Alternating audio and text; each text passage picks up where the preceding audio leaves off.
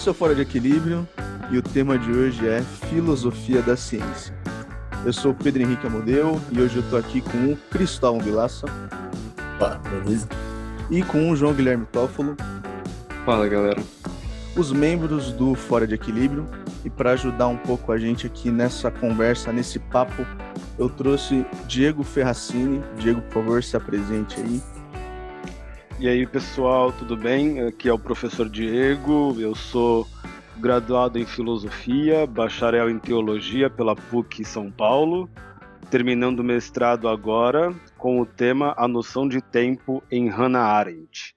Eu ia falar que você foi meu professor de filosofia no ensino médio e você tem. Carreguei essa cruz. Carreguei Carregou essa cruz, essa cruz aguentou. e agora, além de ser especialista em Hannah Arendt, está fazendo diversos vídeos e conteúdos no Instagram. Se você quiser divulgar aí também o seu ah, Instagram. Ah, claro. É arcano underline 00, mas esse nome é muito ruim, eu preciso mudar. Mas provavelmente quando for ao ar ainda vai estar tá esse. Então é só procurar. Muito bem. Então vamos lá, Diego, trazer aqui primeiro para você. Tem uma filosofia da ciência que, que, que é filosofia da ciência? Como é que você definiria isso? Bom, o que eu acho que é sempre bom começar definindo é que não é a minha área, né? Eu acho que a gente precisa ter a humildade e a capacidade de reconhecer quando a gente está entrando num setor que não é o nosso. Então, eu estudo filosofia contemporânea, que começa ali a partir do século XX e vem e tenta vir né, até os dias de hoje. E a filosofia da ciência, ela é um outro ramo, é um outro espectro da filosofia que vai surgir com o nome de filosofia da ciência a partir do século XIX. Né? Então, uma galera ali de matemáticos, alguns da linguística e, de fato, alguns cientistas vão começar a tentar pensar qual é o limite da ciência. Então eu acho que essa é uma pergunta que é muito importante deixar bem claro aqui, que a, a ciência tem limites e a ciência precisa de limites. Limites teóricos, limites fundamentais, e essa galera começa a pensar sobre isso. Isso surge no Círculo de Viena, que é formado por muitos matemáticos, muitos lógicos, filo filosofia da lógica, uma coisa toda racional. Então, é um tema que é muito contemporâneo, só que se a gente pensa pelo contrário, é, a filosofia da ciência ela sempre existiu, né? Porque se a gente pensa os primeiros filósofos, eles já estavam pensando o que é a realidade, como a realidade é formada, o que tem nas coisas que faz com que as coisas sejam elas mesmas. Isso já é ciência. Então, só no século XIX é que a gente dá um nome para isso, né? E de acordo com a própria filosofia, só quando você dá um nome é que surge. Mas a filosofia da ciência, ela já está aí desde o início da filosofia. É interessante porque acho que muitas pessoas vão estranhar, talvez, misturar filosofia e ciência. Vão falar, ué, mas uma coisa é a ciência humana, outra coisa é física, química, biologia, mas como você falou no começo era, era tudo junto, né? Era tudo, era tudo a mesma coisa ali. É, essa divisão entre os conhecimentos, ela é uma divisão moderna, né? Ela vai surgir ali a partir do século XVI, XVII, onde a galera, para tentar aprofundar o conhecimento, começa a dividir. Isso é biologia, isso é química, isso é física, e isso é filosofia. E a gente carrega esse ranço até hoje, mesmo que muitos tenham tentado tirar essas fronteiras, eu particularmente não acredito que seja hoje possível fazer isso. Então, a nossa forma de ver o mundo já é essa. Então, por exemplo, vocês estudam economia. Vocês já vão moldando o mundo de vocês, o mundo teórico, o mundo conceitual de vocês nos termos da economia. Então não é simplesmente uma visão de profissão. Você vai ler a realidade pela ótica da economia. E não tem como sair disso, até porque querer que você enxergue o mundo por todos os olhares é absurdo. Então, eu acredito que esse preconceito que as pessoas têm, ele é real, e não tem como tirar esse preconceito de que a filosofia é uma coisa e a ciência é outra. Por isso que no século XIX vem essa galera e fala, não, vamos tentar pelo menos né, aproximar uma coisa da outra, porque essa ciência, e acho que isso já leva para o tema do nosso encontro aqui, essa ciência está se perdendo. A galera não consegue mais entender o que é ciência, quem está fazendo ciência já não entende mais o que está fazendo, então a filosofia, às vezes, ela tem essa função meio que ingrata de colocar as pessoas na mesa, falar, vamos conversar. Isso é seu, isso é seu, e cada um no seu canto, ou então dialogar com essas áreas. Acho que é um pouco isso. Já aproveitando o gancho, então, o que, que é ciência? O que, que você acha que é o ciência? O que é ciência? Eu estava lendo agora, como você bem. É bem difícil. Eu estava lendo agora o Popper, no A Lógica da Pesquisa Científica, e ele dizendo algo muito louco, ele dizendo que ciência não é experiência. E aí eu estava aqui e falei, nossa, mas se a ciência não é experiência, não sei se eu posso falar palavrão, mas. Pode falar, fica à vontade. Que. Valeu. Que porra é essa, sabe? Se a ciência não é experiência, o que, que a gente está fazendo com ciência? E aí ele fala que, na verdade, a ciência é como que um diálogo entre o ser humano e aquilo que o cerca, onde o ser humano faz a pergunta e aquilo que o cerca, a natureza, o universo, o outro ser humano, tanto faz também, temos as ciências médicas, devolve respondendo sim ou não. E aí é essa, esse diálogo meio truncado entre alguém que faz as perguntas, o cientista nesse caso, e a realidade que devolve respondendo. Aqui, aí já entra uma parte minha e não do Popper, é, o grande problema que eu acho que nós enfrentamos hoje em dia é de que não é a ciência que define a realidade, é a filosofia que define o que é realidade. Então, se eu me jogo direto na ciência, querendo que ela me diga o que é real, eu vou ter sérios problemas. Porque ela é um campo de probabilidade, ela é um campo de incertezas. E, e, a definição do que é real, ela precisa ser um tanto quanto mais segura, quase que dogmática, né? Eu não posso duvidar do que é real, porque senão eu não consigo ir adiante. Então, a meu ver, o grande problema em definir a ciência é porque hoje em dia nós estamos cercados por muitas dúvidas do que é ciência, do que é filosofia, do que é real. Então, se eu estou duvidando de tudo, eu duvido, inclusive, daquilo que poderia me dar alguma certeza. Não sei se ficou claro, mas essa é a minha linha de raciocínio. Acho que sim. Não, que falou do preconceito, né, com filosofia, é engraçado que, tipo, por exemplo, pra gente, economia, basicamente toda economia clássica é moldada por filósofo. Por filósofos, né? Tem o Adam Smith, tem os utilitaristas com Mill. Então, assim, é curioso isso, né? que hoje em dia a gente, mesmo na, na economia, tem todo esse lado que esquecem das humanas e é tudo por base da filosofia, né? Só, só um, um adendo. É um adendo e é um adendo muito necessário, porque isso todo professor de filosofia, em algum momento, ele encontra essa discussão.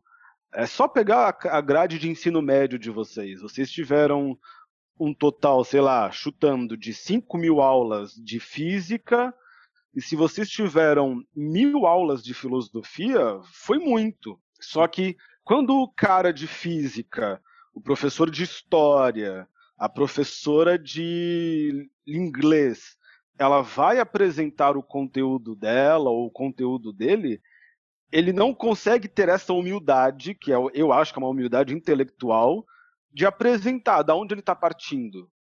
Então, o cara de física, ele vai dar aula de física e começa a falar de Big Bang, mas ele não acredita no Big Bang, porque ele acredita em Deus. Então, pera, você está acreditando no Big Bang ou você está acreditando em Deus? É aula de física ou é aula de catequese? Só que essa culpa de doutrinar ou de deixar-se levar pelas correntes mais é, polêmicas acaba caindo sobre a gente, de filosofia, sociologia, tá doutrinando, tá fugindo do assunto.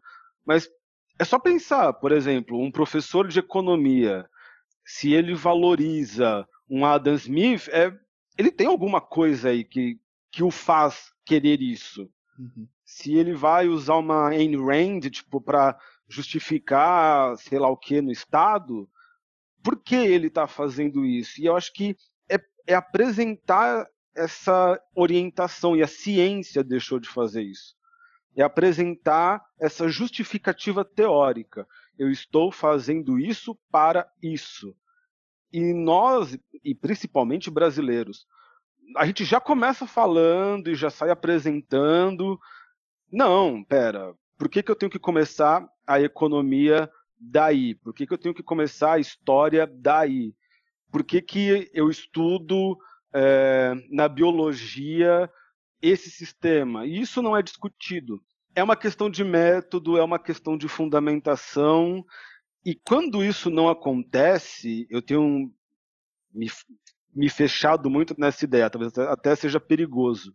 Eu acho que é canalice quando você entra numa área do conhecimento e você não consegue dizer qual é a sua orientação ali dentro. Então você fica, não, eu estou ensinando física, mas eu estou ensinando biologia. Só que aí quando o aluno pergunta quem decide se é homem ou mulher, o professor responde que além dos cromossomos tem a vontade de Deus. Aí você fala, espera, eu estou discutindo biologia, eu estou discutindo física, eu estou discutindo religião. São critérios diferentes, né? Totalmente diferentes. E essa confusão epistêmica, né, para usar o termo do Popper, ela vai fazendo tudo uma salada. Então, da mesma forma que o cara discorda de Deus, ele vai discordar que a Terra é elíptica. Ele acha que ela é plana porque ele acha. Então, ele está no mesmo campo, ele coloca tudo numa coisa só, porque essas pessoas colocaram tudo numa coisa só. Pelo menos é assim que eu tenho enxergado. Entendi. Então, assim, então meio que re, reformulando aqui, a ciência ela deveria favor. ser a explicação da verdade. Ela deveria não. ser, ela não deveria ser a explicação da verdade. Ela não é não. a verdade. Ela, exato. Uh, o grande critério da ciência é que ela não tem verdade. Então, se ela não tem qualquer... verdade, como é que eu acredito na ciência? Porque você não acredita. No que que eu acredito então? aí você, aí agora me pegou, hein? Não sei. Tá, então vamos lá. é, isso é uma distinção que parece básica, mas não é. é e, o, e era isso que o Popper estava falando aqui enquanto eu voltava a conversar com ele quando você está falando de ciência, lembra lá, é aquele diálogo uh, do homem cientista com natureza, por exemplo. Nesse diálogo, não existe uma resposta dada. Como é que ele entende uma resposta dada? Por exemplo, é, eu pergunto para a Terra se ela é plana ou se ela é elíptica. E aí a Terra me responde: eu sou elíptica. Isso é uma resposta dada certa, verdadeira. Por quê? Porque a Terra me deu. Só que a Terra não responde ninguém. Então, a gente achou que era redonda, redondíssima, aí descobriu que não era tão redonda assim, mas também não é plana. Então nós vamos nos aproximando, né? Que é o que o Popper, o Kuhn, eles vão falar dessa essa aproximação, esse cálculo de margem de erro. Isso é a ciência. Quando você diz eu tenho a verdade e essa verdade me diz algo, você já está no campo da religião. E aí só no campo da religião, porque essa resposta ela não vem é, das coisas, ela vem do alto. E aí você tem que aceitar que essa resposta que está vindo do alto é a verdadeira, por isso que você tem a fé. Então, a ciência ela não trabalha e não pode trabalhar com verdades. E o Popper acusa isso, de que a ciência, principalmente essa ciência que nós conhecemos, ela apresenta verdades. O coronavírus se transmite assim. Não, ó, nós estudamos tantos casos e em tantos casos ele se manifestou assim. Podemos dizer, portanto, que X só. Eu não posso bater o martelo e dizer eu tenho a certeza, porque pode surgir, como aconteceu agora nesse período, milhares de vezes. Não, a transmissão se dá em tantos níveis, é, grupo de risco, pessoas que têm uma imunidade é, natural, genética. Isso é a ciência, ela te dá uma margem de aproximação. Quando você diz eu tenho a resposta, você dogmatizou, é religião, não é mais ciência. O problema dessa dessa margem aí, eu acho, é quando você vai fazer adotar, por exemplo, uma política pública. Como é que você vai justificar para os seus eleitores que uma decisão que você está tomando é baseada em uma previsão de uma expectativa de talvez ser possível? Então acho Exato. que né, eles precisam bater esse martelo e isso é o que e é isso que você, exato. E isso que você está dizendo é muito real pelo seguinte, porque essa ciência que na verdade essa margem de erro a gente não vê, a gente não toca, a gente não tem acesso, que são os grandes cientistas, os grandes laboratórios, as grandes pesquisas científicas. Isso a dona Maria que está ali no canto no mercado, ela não está em Oxford vendo o processo da vacina. Então, essa distância da ciência com a realidade, de novo, o Popper já falava disso, faz com que essa pessoa, aquilo estava discutindo, a pessoa olha para essa ciência e fala: qual é a diferença dessa ciência para Deus? Nenhuma. Os dois eu não vejo. Uhum. Então, da mesma forma que eu posso duvidar dos dois, eu também posso acreditar em qualquer coisa que me digam sobre os dois. Tanto que Deus existe, tanto que essa vacina de Oxford é um plano chinês para alterar geneticamente o meu corpo e fazer nascer um terceiro braço. E essa pessoa ela vai acreditar nisso. Esse é o grande problema atual. Ela vai acreditar. Aí ela entra na sua pergunta. Ela tira a ciência da ciência e joga a ciência para a fé. Ela fala, então eu acredito. Se saiu em tal lugar, se fulano me disse, se o presidente me disse, se o prefeito me disse que é assim, eu vou acatar. Porque não, eu não tenho como duvidar, eu não tenho capacidade intelectual para duvidar. E aí você entra na questão da educação, na questão da linguagem, que só dificulta tudo isso. Então, sabendo que nesse caso que a, a ciência não é a verdade, como que a gente caracteriza a gente caracteriza o negacionismo nesse caso? O que, que ele significa? Boa, João. É, eu tenho evitado o termo negacionismo, mesmo que eu já tenha até feito um vídeo sobre isso. Eu acho que é um termo que a ciência deu para falar, olha, a galera que não consegue entender o que eu estou provando agora, eles estão negando. Só que é, não é a mesma coisa, não não está na mesma discussão. Então, na sua pergunta, isso que nós chamaríamos de os negacionistas, eu diria que na verdade são aqueles que não entenderam o que é ciência. Então, eles não podem negar a ciência porque eles não entenderam o que é. Eles não entenderam o que é o método científico.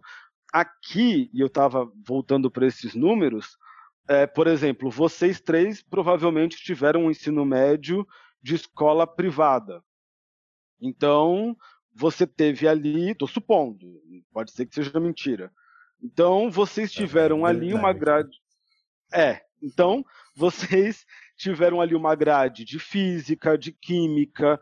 Vocês têm uma noção aproximada, porque mesmo uma galera que passa por esse tipo de ensino ainda fala bobagem, do que é ciência. Agora, você imagina, por exemplo, um cara que estudou a vida inteira numa escola pública e durante, sei lá, cinco anos ele teve uma aula de química. Ele não sabe que o processo químico envolvido na produção da cloroquina pode afetar as células dele de modo negativo. Não, ele não sabe. Ele sabe que existem coisas que ele não vê e que o afeta. Como isso acontece?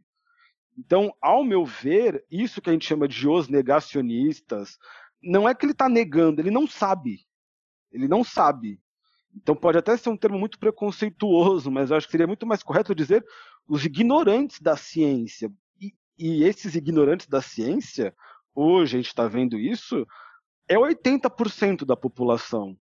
Uma galera que realmente não entende do processo, não sabe a importância do processo e está simplesmente seguindo e o que o jornal fala pega, o que o Facebook fala pega, porque são as únicas referências. Então, eu acho que negacionista é também uma passada de pano para a ciência, sabe? Tipo, ai, olha, a gente tentou aqui explicar como é que funciona o vírus, mas essa galera não quis entender, então eles negam. Não, não. Eles não entendem. É um. É, eu acho que tem que ficar claro isso, porque isso me incomoda.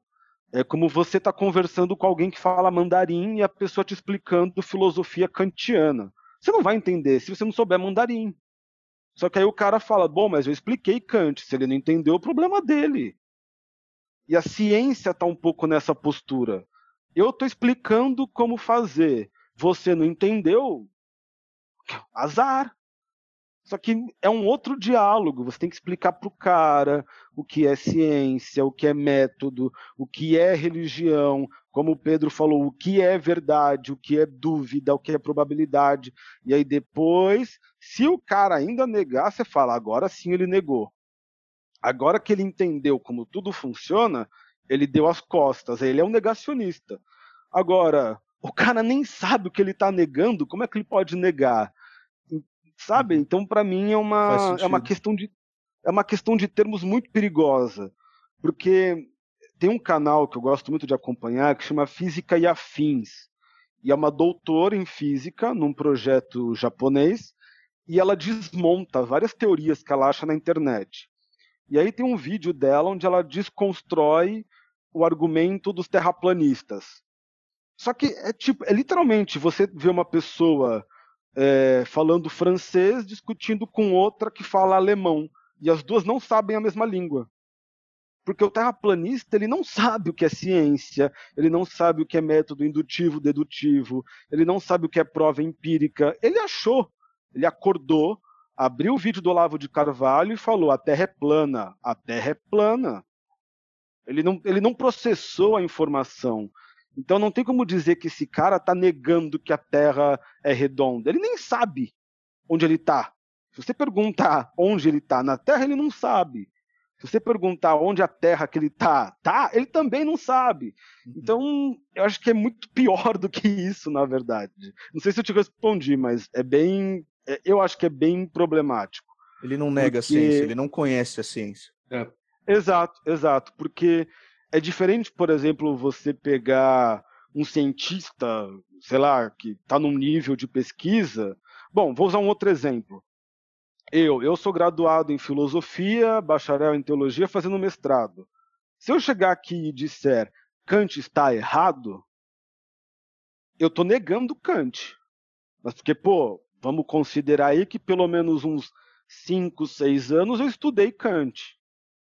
Agora, vocês chegarem e falarem, ah, é, Platão tem equívocos na sua ética, vocês não estão obrigados a acertar, porque não é o campo de vocês, não é a área de vocês. Então, cabe essa, de novo, essa humildade, né? Esse abaixar a bola, esse não querer estar certo o tempo todo e falar, então tá bom, Pedro, a sua área é economia. Me diga o seu parecer sobre o auxílio emergencial. Você vai ter o seu parecer. Então, aí a gente chama alguém da história e diga o seu parecer sobre as crises de saúde na Europa ao longo da Idade Média. Vai dar um parecer. Então, aí sim você consegue construir. Esperar que essa pessoa que nunca ouviu, eu falo por mim, eu fiz ensino médio em escola pública, eu nunca entrei num laboratório de química. Eu nem sabia o que era um laboratório de química. Se chegasse alguém e falasse, olha, átomo não existe, o que existe dentro das pessoas são pólens de flores, Beleza. talvez eu acreditar, exato, eu ia falar, ah, ok, é uma explicação bonita até, poética, acho que dá para acreditar. Então não é que eu estou negando o átomo, eu nem sei o que é. Eu acho que é muito pior. Não, e, e tipo, esse lance de ah, a pessoa nem sabe o que é, e além de tudo, muda toda hora, né? Porque a ciência ela é feita disso, é feita de mudança. Toda hora o cara descobre uma coisa nova, mesmo na economia, mesmo em qualquer coisa, tudo é, é mutável. Uhum. E aí, tipo, é, confunde e, a cabeça de quem não sim, só não sabe, tá de fora tudo. ali, né? Sim, e, e, essa constante alteração, ou essa constante inconstância, é, é o que faz com que a ciência não, não possa se arvorar, não possa querer deter todas as respostas. Que é aí a crítica que eu acho que cabe fazer à ciência. Às vezes ela quer dar resposta demais para coisas que a gente não está perguntando. Uhum. Às vezes ela quer bater o martelo, mesmo que momentaneamente, para coisas que não, pera. Então, e não, tudo bem, cabe aí perguntar se é realmente a ciência que faz isso, se não tem outras pessoas aí no caminho que fazem isso com outros interesses. Cabe essa pergunta. Mas, a meu ver, falta, falta, falta a ciência pegar e falar, galera, ó, vamos sentar e vamos repensar tudo. Vamos repensar os nossos métodos, vamos repensar como é que nós comunicamos as nossas informações. Então não adianta escrever um artigo científico para uma comunidade fechada, sendo que isso vai sair dessa comunidade fechada científica e ninguém vai entender e vão interpretar o contrário, vai ser pior. Vamos repensar, vamos tentar, é, vamos tentar simplificar o nosso discurso científico porque o que você tem hoje é o total descrédito da ciência. A pessoa acorda e fala: Eu não quero tomar vacina, porque vacina é um projeto, é, sei lá, dos reptilianos para transformarem o meu DNA. E aí ela entra na internet, tem sites imensos fazendo é, comparação fotográfica e dizendo que não sei quem é reptiliano, e ela vai acreditar ela vai entrar nessa onda. E a ciência está lá, meio que sozinha, sabe, num delírio, falando para ela mesma: nós somos incríveis, descobrimos quarks dentro da matéria e antimatéria, olha que incrível. Só que é um grupinho, e esse grupinho está discutindo isso, e a galera está acreditando que a Rainha Elizabeth é um lagarto. É, é, tipo, sabe, pensando bem, é muito engraçado, mas a hora que você olha na realidade, é triste. Você fala, puta, fudeu, porque. Uma coisa que né? tem me deixado muito preocupado é que a gente não tem dado muita visibilidade, não a gente, mas a mídia em si, muita visibilidade para essas pessoas que em si não conhecem a ciência ou negam ela. Peraí, volta. Não tem dado visibilidade para. Quer dizer, tem dado muita visibilidade. Ah, tem dado, sim. Sim, total. É, tenho, eu gosto muito, João, de acompanhar vi, é, canais de televisão de outros países. Eu acho que, e principalmente canais infantis, porque eu acho que é onde você começa a entender como funciona. E essa semana eu estava na televisão espanhola, alguma coisa assim, e tinha um programa chamado é, Conversando com o Cientista, alguma coisa assim, onde as crianças escreviam, tipo o mundo de Bickman, as crianças escreviam cartinhas, tipo, cientista, por que, que eu tomo banho é, e minha mão fica enrugada? E aí ele vai lá e mostra, olha, porque a sua pele faz isso, isso, isso. Eu acho que no Brasil, já tem aí umas boas décadas, é, e aí sim entra como um processo político e econômico, por isso que vocês também são importantes, é, uma tentativa de embrutecimento, uma tentativa de.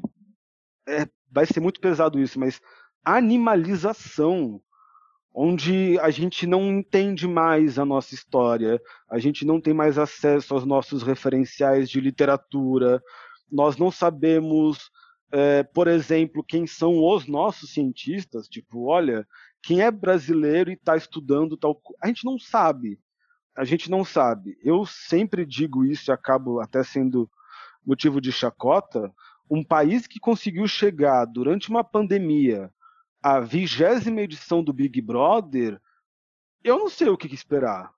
Eu não sei mesmo, porque um programa, né, que só é um programa só como paradigma de como não fazer televisão. E durante 20 anos esse programa acontecer com uma audiência absurda e gerar pessoas famosas, assim, eu, sabe, o último que saí apagar a luz porque deu preguiça já, eu, dá preguiça de pensar. Mas será que a internet tem... não vem para quebrar isso? Será que a internet é, agora, principalmente, que a gente até uns anos atrás ainda era meio a internet ainda era meio vista como algo sei lá, não era tão bem entendido. Agora parece que a maioria da, da população tem algum acesso a. Disseminou, né? É, se disseminou mais, exatamente. E na internet é um, é um ambiente mais democrático, digamos. Se você procurar coisas sobre ciência, você vai encontrar, por exemplo. Aí vem também outra questão. Ciência também. É, só que aí tá, é, aí tá o problema também, pseudociência também. E aí vem a, o, o questionamento, né? O, o, papel da, da internet, das redes sociais, do YouTube, principalmente, né? Que é o, é o site mais acessado aí do, depois do Google, se eu não me engano. Qual que é o, o papel dessas novas tecnologias para tentar disseminar, democratizar, vai o acesso a, a, a, a tudo, a tudo isso que a gente está falando, ciência, é, método científico, né? Essas coisas aí. é, eu acho que é, não sei, fica uma coisa porque, por exemplo, eu acho que você só vai conseguir usar a internet nesse nível crítico, né? Eu vou procurar é, uma referência científica nos sites de artigos uh, de Harvard. Você só consegue né, isso que parece tão básico precisa de muito. Né? Então, eu não sei até que ponto essa democratização ela leva para o positivo. Não, não, são caminhos que esse, esse, tipo de pessoa vai buscar dentro da internet. Eu, eu acho que esse é o problema. Uh, eu estava vendo, vendo, por exemplo, uh, com a invenção da, impre, da, da, da, imprensa, né? Uh, isso. Nessa época, eles já ajudaram a difundir livros de ciência, literatura, poesia, etc. Só que mesmo naquela época, eles já imprimiam muita coisa que, que disseminava desinformação. Então, hoje em dia, eu acho que fica ainda mais complicado porque você entra na internet já focado em um assunto. Você não vai procurar realmente Harvard, vamos ler aqui um artigo científico de Harvard. É que quando então, eu falo dessa democratização, eu não estou indo tão longe em Harvard. Eu tô pensando num, sei assim. lá, no manual do mundo. então. Sabe, eu tô pensando que é engraçado? Castanhari. Que, que esses caras aí que você falou, Pedro, são tipo, tem canais enormes, né? Milhões de inscritos, milhões de, milhões de acessos. Mas é. O, o problema é, que, é o que o Diego tinha falado antes, né? Até que ponto a, a pessoa está disposta a consumir esses conteúdos, ter uma análise crítica sobre esses conteúdos, era bom quando era o Zubumafu. Zubumafu era bom. é, eu não sei. Eu tenho medo. Porque, por exemplo, o Olavo de Carvalho, que não tem formação em filosofia, é o maior canal de filosofia assistido por brasileiros. Então, assim, é, por mais que eu queira, por mais que professores queiram furar essa influência negativa e falar, olha, não, o Olavo erra, o Olavo não tem razão. Não, já não consegue mais, porque você cria ali um, um bunker né, de seguidores e de dinheiro e de influência que fica muito difícil de você fazer com que a verdadeira informação chegue. E, a meu ver, por isso que toda essa ideia de falsa ciência, de negacionismo, usando a palavra ainda que o João trouxe, para mim é um projeto político, não tem por que não. É um projeto de caráter extremamente político, quem nós queremos que fale, tal pessoa. Quem nós queremos que desapareça, tal pessoa. E aí você constrói tudo o que é necessário, e a internet te ajuda para que isso aconteça. Mas aí vem outro, outro, outro ponto, né? Que é, aí você entra mais nesse âmbito da, da discussão da política. Alguns podem falar que os políticos não, não querem um, um povo instruído, por exemplo. Não é benéfico para eles se o povo souber a distinção entre o que é ciência e o que, é, o que não é. Porque aí eles vão, o, a, o povo vai conseguir ver através da, das mentiras dos políticos. Imagina se, se o povo tivesse filosofia na, na, na escola pública, estudasse falácia. É que sabe, sabe o que, que é? Eu acho que isso virou, tipo, repetiu tanto, que virou tanta verdade que, tipo, ninguém liga muito já mais. Fica um é negócio assim, repetitivo. Sim, inclusive isso é um problema da lógica, que é o que a gente chama de o um argumento por convencimento, ou seja, eu repito uma mentira milhares de vezes, e aí inclusive com um tom de autoridade, eu sou o presidente, eu sou o mestre, eu sou a presidente, eu sou o filósofo e isso ganha valor.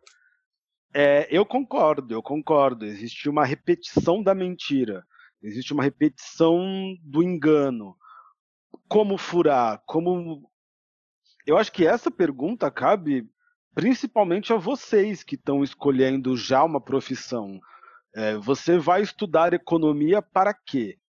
Você está estudando o processo econômico a fim de quê? E aqui eu não estou dizendo que você tem que virar um guru indiano com valores éticos e, sabe, criar um banco sem fins lucrativos para alimentar a África. Não, seria incrível, mas ninguém pode exigir isso. A minha pergunta é: que tipo de relações dentro da sua área você constrói. Então, você é o cara que vai discutir os teóricos e tentar provar uma teoria, ou você vai simplesmente ser o cara que vai descobrir a chave do mecanismo e vai usar isso a seu favor? É tudo muito possível. É tudo muito possível. Então, eu não sei até que ponto a gente cobra isso só dos poderosos, ou daqueles que têm um certo poder, enquanto a gente muitas vezes está ali também fazendo a nossa parte, vamos dizer assim, maquiavélica, né? Eu poderia dizer a verdade, mas não vou. Eu poderia é, falar o que acontece, mas hoje não. Isso pode acontecer, então é, fica aberto, né? Porque é individual mesmo. Um pouco a, a ideia desse podcast, a idealização desse projeto, é tentar conversar sobre temas que não são normalmente abordados para justamente tentar disseminar um pouco mais é ah, ver, ver, se a gente consegue aumentar um pouco os horizontes né, dos, das pessoas que, que consomem esse, esse conteúdo. Mas é, é, é o que assim, você está falando, é muito difícil, é, mesmo assim. E mesmo assim a gente sabe que é nichado, né? É nichado, é completamente nichado. Porque aí você tem toda uma questão, por exemplo, de equipamento para fazer isso aqui. O cara que vai ter tempo para parar e ouvir 40 minutos de uma conversa. É... Normalmente tem que pagar também para ouvir. Lógico, você acha que um, um, quem está ouvindo agora um tema, querendo ou não, complexo, com nu diversas nuances, se você ouve isso aqui e está tentando fazer alguma outra coisa, se você, se você agora está escutando isso aqui, exatamente, se você está escutando isso aqui, você está fazendo qualquer outra coisa, pare, escute tudo de novo, porque você não entendeu. Eu, eu tenho certeza que você não entendeu. Nós estamos dizendo tudo o contrário do que nós dissemos antes. Olha que genial. Exato. Escuta. Eu não estou falando isso para dar mais clique no, no episódio, tá? Não estou falando isso. E isso foi o que me levou um pouco a fazer os vídeos também, mesmo que seja um alcance muito pequeno. É, foi perceber, eu acho assim, é um pouco de é um pouco de pretensão. medo muitas não, não, não pretensão, é o contrário, de acuamento. Eu fiquei vendo tanta gente falando merda sobre a Hannah Arendt, falando absurdo, e 5 mil visualizações, e galera com 10 mil seguidores, e falando absurdo.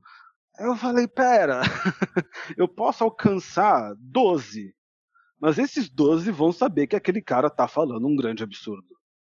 Então eu não vou. É pequeno? É, dane-se, mas esses 12 precisam saber que ela não é racista, que ela não é fascínora, que ela não é uma conservadora branca norte-americana, até porque não nasceu lá. Então, é, eu acho que esse projeto de vocês, e mesmo dentro da proposta teórica de vocês, ele precisa, entendeu? Porque existe um outro podcast que vai ser marxista, existe um outro que vai ser utilitarista, existe um outro que vai ser da escola austríaca, e aí X. Então, que todas essas vozes possam se confrontar mesmo. Eu não, nem falo de crescer, de acrescentar, dar as mãos. Não, é briga mesmo. Eu acho que a gente tem que brigar. Então, pegar e falar: olha, não, você está falando isso, mas a gente pensa assim, assim, assim, assim. Somos três? Somos três, mas pensamos diferente. Não concordamos e vamos continuar falando. Eu acho que isso é muito essencial, ainda mais hoje em dia. Isso não seria ciência? Porque, pelo que eu vi fazendo uma pesquisa para esse episódio, o Thomas Kuhn ele defende um dos processos de, de ciência como extraordinário, que seria quebrar esse paradigma então, essas vozes, essas diferentes vozes entrando em conflito, é, trazendo novas informações, não seria talvez um, um jeito de fazer ciência? Tô, tô forçando aqui, eu quero ver o que você. Não, eu diria que é mais do que fazer ciência. É literalmente fazer política e fazer uma política tentando ser democrática. E aí depois, sim, você vai ter a necessidade de um método científico, porque aí alguém vai poder chegar no podcast de vocês e falar, tá bom, lindo, tudo esses duas horas que vocês gravaram, agora, cadê os dados? Esse professor veio aí de filosofia, falou da ciência, do negacionismo, cadê a fonte? Então, eu acho que sim, precisa disso, porque aí você começa a ter como a ciência uma régua para entender onde você pode confiar, vamos usar essa palavra, ou não. Aperfeiçoa, né, nas coisas. Sim. Não fica um negócio muito solto. O lance da régua é esse. Padroniza, alinhado, tudo tão norte as coisas, né? Acho que encerramos aqui o nosso episódio sobre filosofia da ciência, um tema muito um tema complexo, né? Mas que eu acho que a partir desse episódio as pessoas que estão vindo aí podem pensar um pouco mais sobre, talvez até se interessem em, em atrás, em pesquisar, em ler sobre os autores, Karl Popper, Thomas Kuhn, a gente citou uma, uma porrada de autor aí também. E é isso. Diego, você tem algum, algum recado, algum comentário que você quer queira dar, reforçar como alguém pode entrar em contato com o seu trabalho? Eu acho que o melhor conselho que eu posso dar é o do grande sábio ET Bilu, busquem conhecimento e que esse conhecimento seja o mais diverso e o mais fora da internet possível, porque sensatez na internet, meu amigo, nunca é de graça. Ainda mais no capitalismo. Eita, ele criticou. Ele teve que criticar no final. Lógico, né? Mano? Lógico. Mas, acho que todo mundo já esperava. Assim. Esperar filosofia, né, amigos? filosofia, já estava já tava pronto para essa. Então é isso. Se você gostou desse episódio, siga a gente lá nas nossas redes sociais, arroba FDEquilíbrio no Twitter e no Instagram. Episódios no segundo e quarto sábados do mês. Nas redes sociais a gente vai postar todas as atualizações sobre novos episódios, convidados, enfim, tudo que, que a gente for trazer de novo vai estar tá lá. E esse podcast vai estar tá disponível, como todos os outros, em todas as plataformas digitais, Deezer, Spotify, Apple Podcasts, Anchor. Então, é isso. Valeu.